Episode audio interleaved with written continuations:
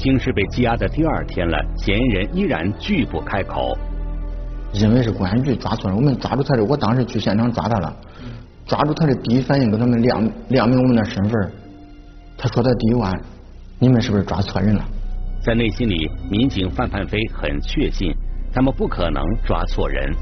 跟这名嫌疑人有关的核心物证，他们已经在多家权威检测机构反复检测了很多遍，每次都明确无误的指向这个人。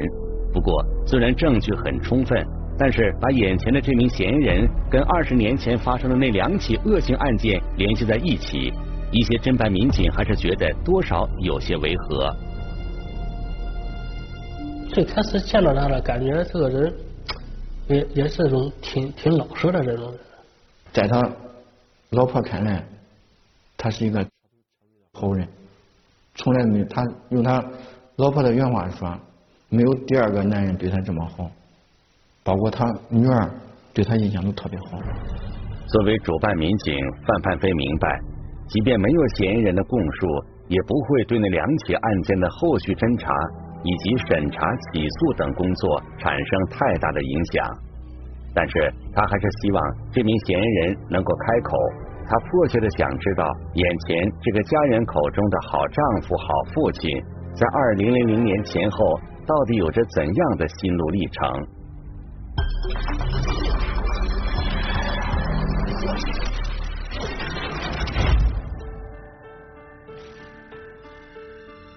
聚焦一线，直击现场。二零零零年十二月一日，家住在河南省巩义市的小学教师张林永远记得这一天，因为这一天对他来讲是漫漫长夜的开始。因为出这个事儿。这样气的着，这嗯，他当时，他母亲说是看见下边的学生，他都想起他闺女，就开始哭。可能又教了不到一年吧，他就辞职不干了。后期一直有病，有病，路都下不来，我家里老家也不敢去了，也不敢回去了，直接都搬到镇上了。之所以刻骨难忘。那是因为张林年仅八岁的女儿就是在这一天惨遭毒手，不幸罹难。虽然女儿是被别人杀害的，但是在张林的内心深处，他一直无法原谅自己。他一直觉得女儿的死是他这个做母亲看管不到位造成的。这种痛苦的心结就像根刺一样，困扰着张林。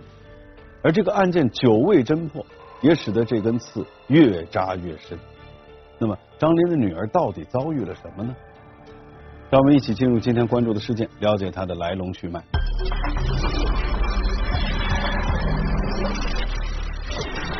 回家途中，转眼之间，八岁幼童遭遇不幸。全面排查，细致研判，案件真凶却始终不见踪影。总是等到要对受害人或者受害人家属给一个交代。一场跨越二十年的追凶历程，最终结果让人震惊。双面人生一线栏目正在播出。张林的女儿名叫小婷，对于小婷被杀一案的相关情况，巩义市公安局刑事科技研究所的季爱玲警官印象非常深刻。因为二零零零年十二月案发的时候，季爱玲入警刚满一年，那是当年对她内心冲击最大的一起案件。在放学的路上，一个小女孩就这样生命被剥夺了，那当时确实是感觉一定想法给这个案件这是位于巩义市东部巍巍山岭之上的一个小村庄，道路蜿蜒，沟壑纵横。二零零零年十二月一日傍晚五点多，下着蒙蒙小雨。小学教师张林带着女儿小婷一起顺着山路回家，在离家还有不到一公里的时候，小婷突然提出想去上厕所。他母亲呢，就给他这个手指，让小女孩自己去这个路边的田地里边解决。小女孩的母亲呢，就在前面转转弯之后的一个路边等他。等了有十分钟之后，小女孩的母亲。没有发现这个小女孩跟上来，以误认为小女孩已经回家，所以他母亲到家的时候还没发现这小女孩的时候，他母亲就慌了，根本就没有意识到会出事儿。当时那时候的通信也不发达，没有电话，然后他就是徒步去亲戚家找，结果问问没有。张林连续询问了众多的亲戚邻居以及跟小婷玩的好的同学，都说没有见过小婷。张林一下子慌了神，赶紧报警的同时，周围的村民都被发动了起来，连夜寻找着小婷的下落。因为那那个地点呢是丘陵地带，呃，地形相对来说比较复杂，所以在寻找的时候，当天没有找到。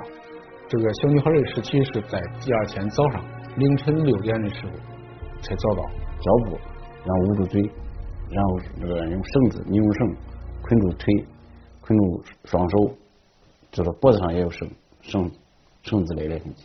凶手是谁？他为何要对一个刚满八岁的孩子下手？赶到现场的民警首先对小婷的死因进行了初步的勘验。因为当时是十二月一号。天天气比较冷，小女孩穿的都是棉棉裤。这个从衣着这个上没有发现明显的这个被侵侵犯的痕迹。我看到那种情况，他当时是，嗯，应该是说害怕他家人呃过来找，然后先给他捆住，然后再再再移动别的地方。呃，他一叫。一喊一喊叫，然后他就用胶布捂住嘴，闷死了，等于相当于这种窒息死。综合现场情况，侦办民警分析，嫌疑人之所以会对小琴动手，有两种可能：一是性侵，二是跟小琴的父母有仇，蓄意报复。张林当时觉得蓄意报复的可能性更大一些。不是我，我是我这样已经是雇凶杀人。一样的，我成两个孩子那过那过。那孩子那爹大人那孩子不大点，说不好听话，两我成天跟着的，你你那孩子你看，俺二十岁的孩子，俺这十六岁的孩子，连大人接触都没有，跟着来回走着，连孩子都没事我一直这样过，我都跑不了。对于小婷母亲的这个猜测，民警也做了有针对性的调查，发现这家人在村子里的确有一些关系不好的邻居。但他们彼此结怨，都是因为一些很琐碎的小事，还不至于闹到要报复杀人的程度。案发之后呢，也针对这个呃矛盾这方面进行了排查，没有发现这个小女孩和小女孩的家庭有什么明显的因果关系，所以呢，我们就定性为这个鲁豫的性侵案件。确定了嫌疑人的作案动机之后。公益警方初步划定了一个重点的排查范围，那就是案发现场周围的一些企业里的外来务工人员。性侵小女孩案件，这个往往就是一些呃成年人，并且有一定的心理变态的情况，尾随或者入狱对这小女孩进行奸淫。当时是怀疑是说这底下的厂矿厂矿的工人长时间不回家，主要是排查这一类的。但是，由于案发时下着小雨，现场的一些痕迹都被破坏了，并且由于技术条件的限制，民警也未能从案发现场遗留的胶带、尼龙绳等物品上检出有价值的生物检材，案件侦办工作面临重重困难。因为你排查，你只是说你没有啥证据，啊，啊，就是问，就是说这个人，就是嫌疑人，只坐到你面前，你你。就说你还不敢，你还不敢确定是他不是他。通过询问过路的学生，这个学生也提供了一些过路的这个其他成年男性，但是都一一一一排除。案件侦办工作陷入了瓶颈，对于参与其中的民警来说，他们在内心里感到非常无奈，但是在当时的技术条件下，也没有太好的办法。唯一能做的就是妥善保管跟案件有关的所有物证材料。从我们警察的角度上来说，正常的人如果接触过这种东西，你肯定会在物证上留到东西，这是我们的技术达不到，其实不在。物证保管非常重要。你哪怕你现场就是说，哎，科技因为当时的科技手段有限，你现在就说，哎，破不了，但是你有这东西在。有东西在，就有一天，总有一天，科技发展了。哎，就有可能出现新的这个科技科技手段，就能给他破了。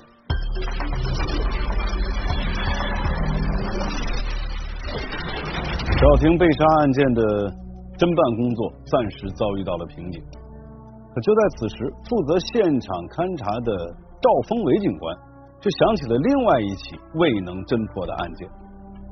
那起案件呢，是发生在小婷被害案的五个月之前，同样是一起由性侵引发的杀人案，而案发地点呢，跟小婷被害的地方直线距离不过五公里。这两起性质相同的案件会是同一名嫌疑人所为吗？一个是他侵害对象不一样，这我那个是二十九二十九岁啊，这个女人，这个是八岁是女孩，包括他这个手法也不一样。嗯，他这个是扼颈，那个主要是捆绑，然后用胶布捂嘴。在小婷被害案五个月前发生的那起案件，民警在现场。没有发现类似绳索、胶布之类的作案工具，也就是说，这两起案件当中，嫌疑人作案时的心理状态和自信的程度是存在着差异的。也正是因为这些差异，当时啊，专案组很多民警都倾向于认为这两起案件之间没有太多的关联。那么，发生在同一年里的这两起案件，是否存在着某种关联？如果是同一名犯罪嫌疑人所为，那么作案手法为何会差异如此之大呢？我们来听听本案涉及相关各方的声音，解开疑问，还原真相。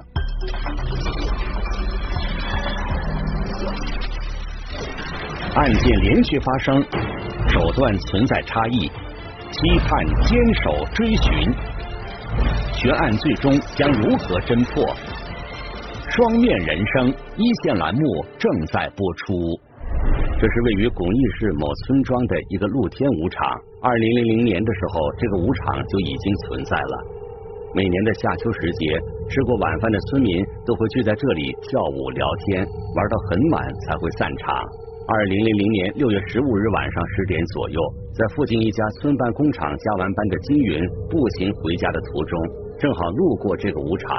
有村民看到金云在舞场外边驻足观看了一会儿，没待多久便匆匆离开了。谁都没想到，两天后，在距离露天舞场一公里左右的一个隐蔽的坑洞里，有村民在附近干活时，无意间发现了金云的尸体。被害人是头朝下扔在这个坑洞里边，这个有上衣，穿一个浅色的这个短裙，这个有一个浅色的裤头。这个被拉至这个腿弯处，当时发现那个尸体的地点是抛尸地点，他不是就是说不是当时就是加害他的地点，加害的地点应该是他那个就是一个土土院土院下边一个地地点了，掐死了以后，然后逮住他大概行走了有一二十米，然后就给他扔到了坑里边。根据案发现场遗留的痕迹物证以及对周边区域的勘查，红衣警方很快得出了结论：金云应该是遭遇了性侵。之后，在挣脱嫌疑人逃跑的过程中，被嫌疑人追上，嫌疑人为了避免被人发现，狠狠的掐住了金云的脖子，最终导致金云窒息身亡。这个死者的丈夫呢，是在这个一个乡镇煤矿工作，经常是早出晚归。因为这两个人刚结婚，这个死者的娘家也庄，所以她丈夫呢认为她回娘家了，所以呢没有发现异常情况，她就没没有报警。直到这个群众发现尸体了之后，她丈夫才辨认出来尸体是她的妻子。虽然案发现场距离被害人金云家不算太远，但那个位置处在田地之间。除了住在周围的村民之外，很少有人会去那里。因此，侦办民警认为，这起案件的嫌疑人很可能是熟悉周围情况的人，或者是跟被害人金云关系密切的熟人。当时这个案件发生发生之后呢，首先因为她丈夫没有报警，首先她丈夫就是一个嫌疑人之一。通过这个侦查，这个她丈夫一直都在厂里面上班，已经排除她丈夫的作案嫌疑。当时是看到那个现场情况是怀疑是，他这个女的跟这个男的就是他俩约会，然后是这个去去去那个地里边发生关系，这种情况。所以说，当时他呢就是说，他能跟着他过去，那说明那他肯定是熟人，要不熟悉的人、陌生人，他都不他都不敢晚上他他敢去。顺着这个思路，公安警方首先针对被害人金云在结婚之前的社会交往情况进行了细致的排查，但是没有发现任何可疑的情况。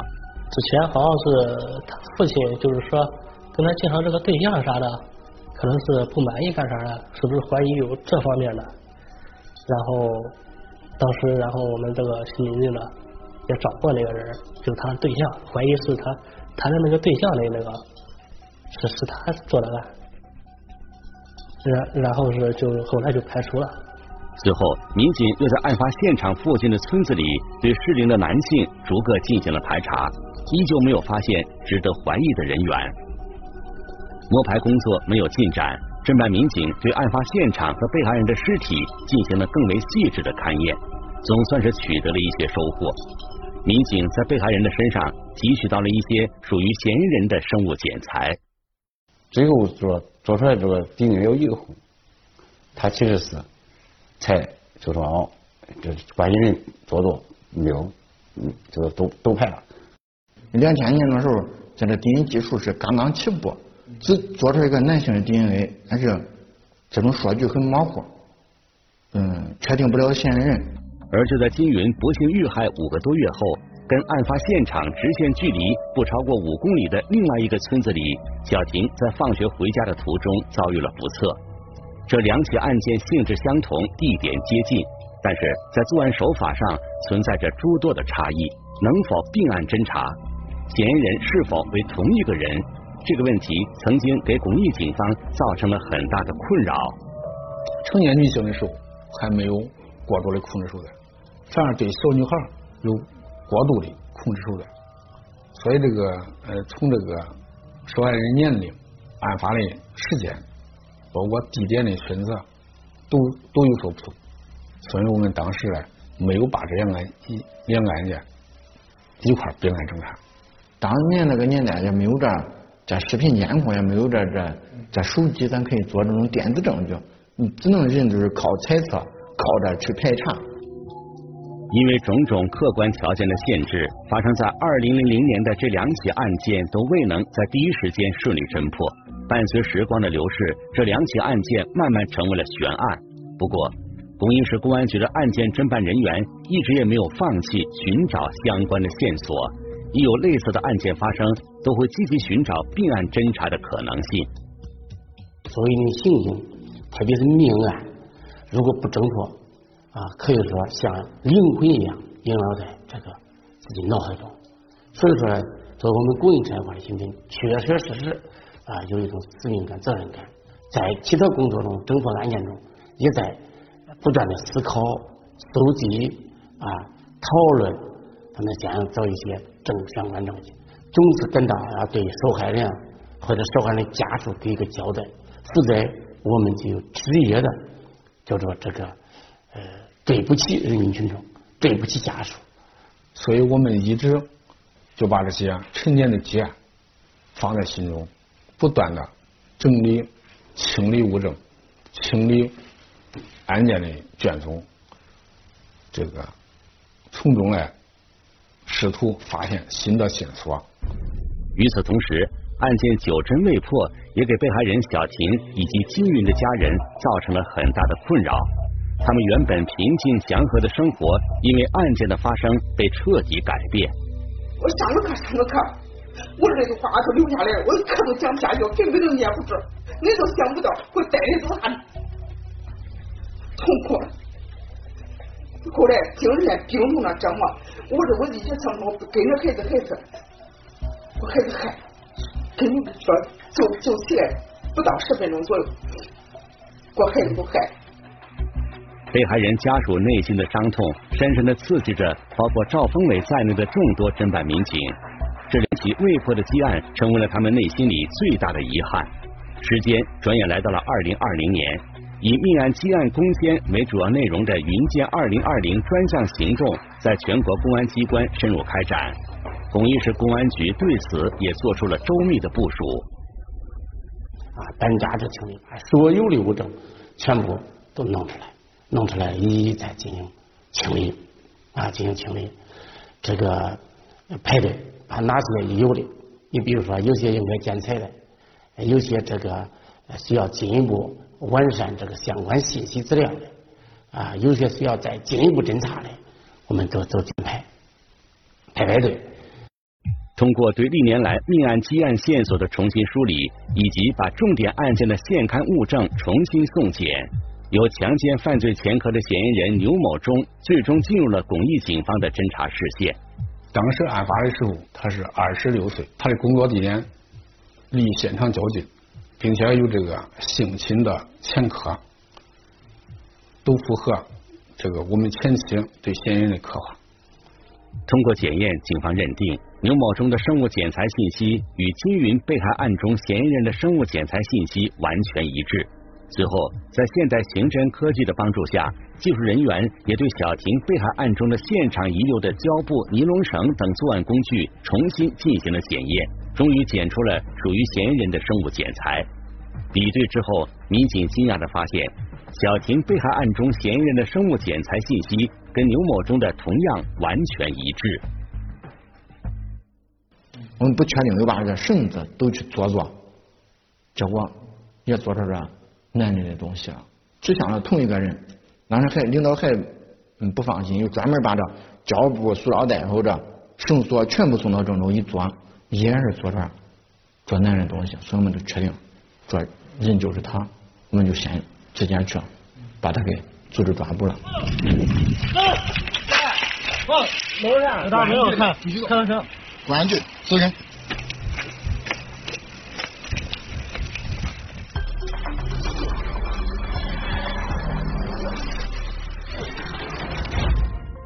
这名嫌疑人牛某忠落网之后，态度非常的强硬，他拒不承认自己曾经做过涉嫌违法犯罪的事情。民警调查当中发现，牛某忠。以经营机械设备为生，有车有房，有家有业，生活过得是美满富足。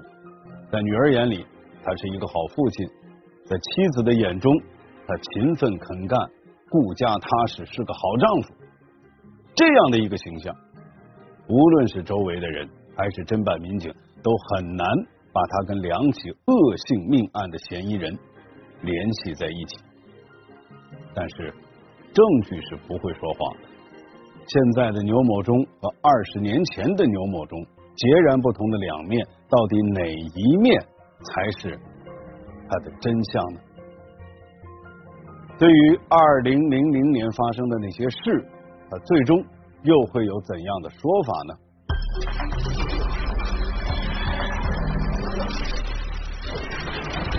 沉默的嫌疑人内心有着怎样的秘密？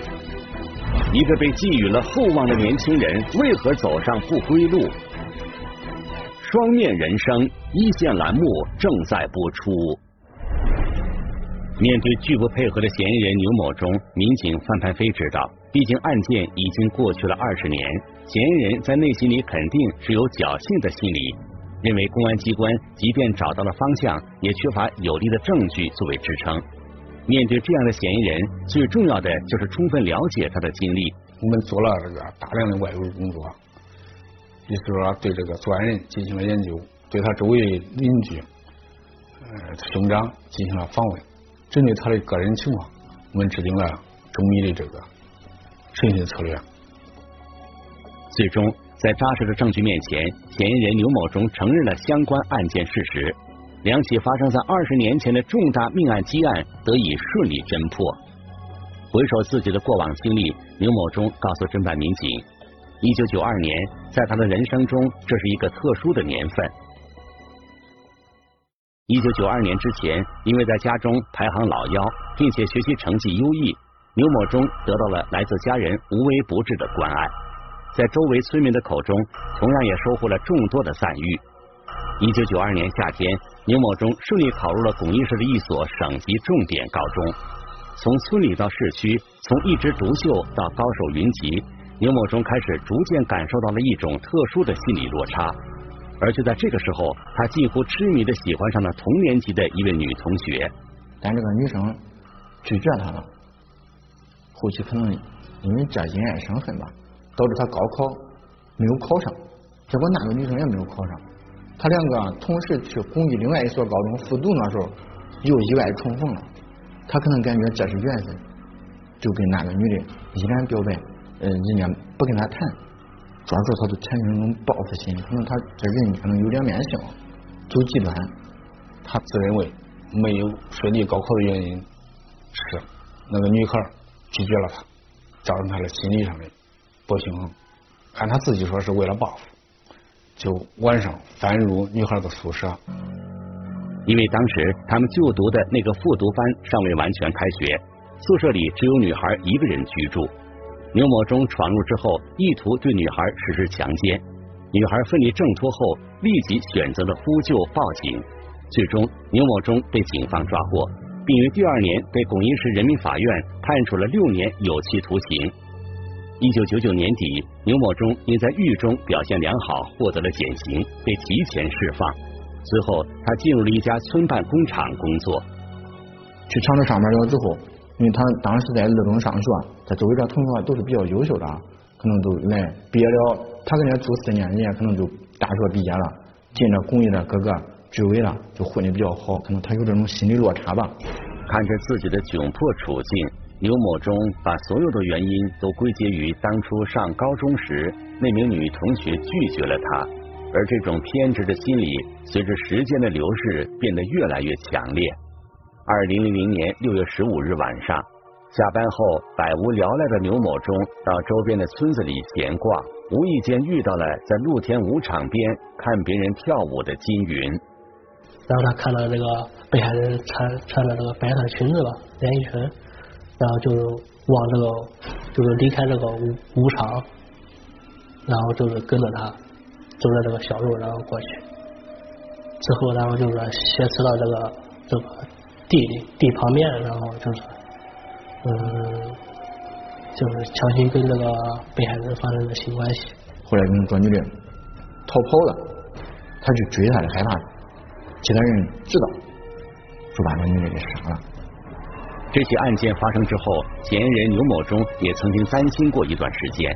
但后来看到警方没有找到他，他的胆子也变得越来越大了。二零零零年十二月一日，牛某忠专门携带了尼龙绳、胶带等物品，准备实施第二次作案。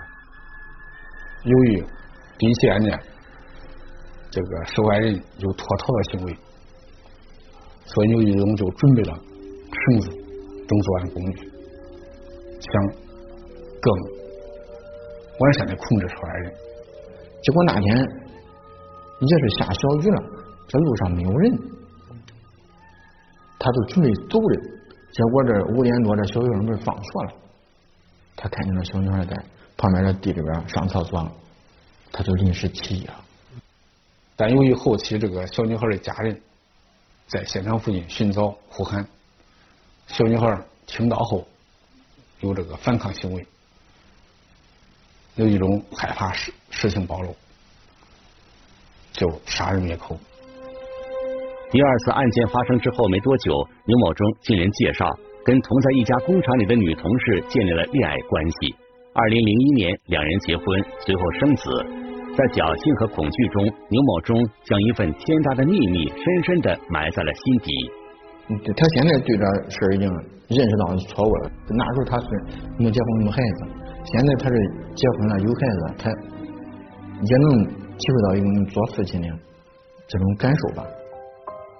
历经二十年时间，两起性质恶劣的命案积案最终得以成功侦破，了却了包括赵峰伟在内的众多侦办民警内心里最大的遗憾，同时也算是给被害人的家属带来了一份迟到的慰藉。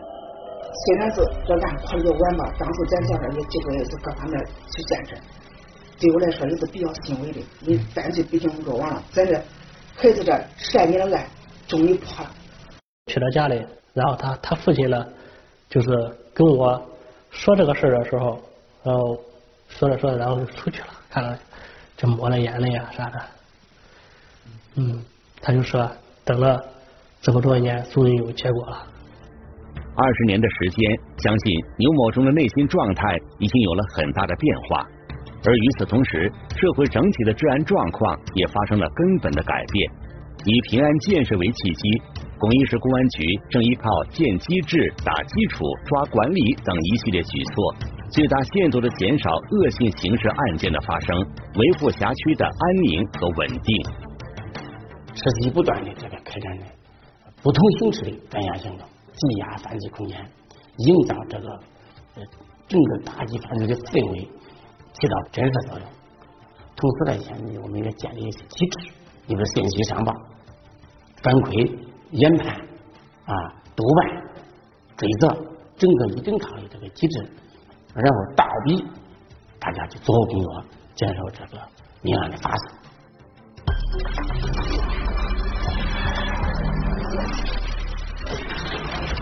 嫌疑人反复跟民警说，觉得自己啊对不起家人，希望他的家人不要记恨他。或许他更应该思考的是，到底是什么样的原因让他在遭遇挫折之后，很快就丧失了理智？嫌疑人将自己的处境完全归因于当初求爱被拒，后来甚至发展到去恶意伤害其他无辜的人。他为何会有这样的心理状态？我们来听听中国政法大学马挨教授的解读。在牛某这个案子里呢，他从小啊。家庭教育和情感的给给予呢，应该说都是这种特别丰富的满足。那么由此导致他在个性上就特别的自我。比较突出的一点呢，就是他的共情水平比较低。那么共情水平低，就会导致他在做出一系列行为的时候，尤其是在这个案件当中，他对。中学时候的那个女生的追求，我们也能够看到，他其实呢都是一个单相思的行为，把自己的这种高考都没有去实现的这个过程呢，错误的归因于原来的这个女生啊，甚至呢归因于其他的女性。在这一点上，心犯罪心理学的解释啊，叫做挫折攻击行为。这种挫折攻击的行为呢，它的对象啊，有的时候。可能是特指的，有的时候呢，他甚至可以是泛化的，而且他们的这种犯罪呢，往往不计后果，不计得失，因为他在作案的时候会出现这种情绪显著的这种激昂，失去理智，所以他的攻击呢，也可能出现这种无目的的情况。本案当中还有一个值得关注的地方。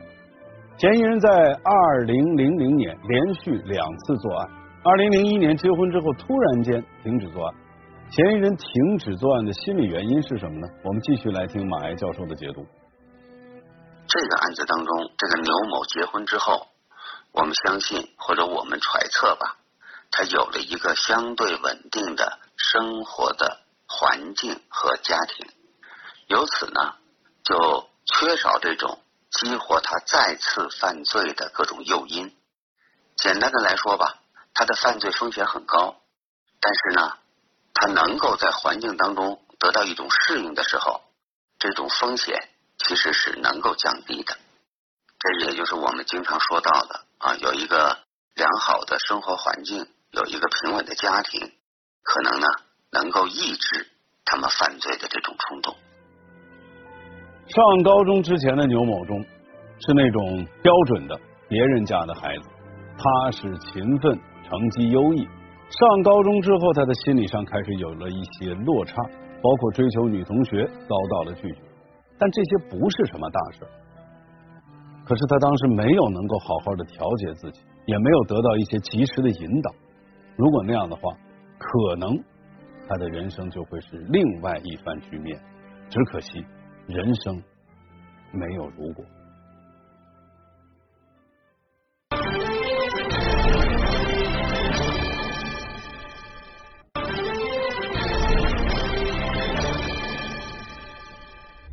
如果您想了解更多的法治资讯，您可以在微博当中搜索“一线”，关注我们的官方账号。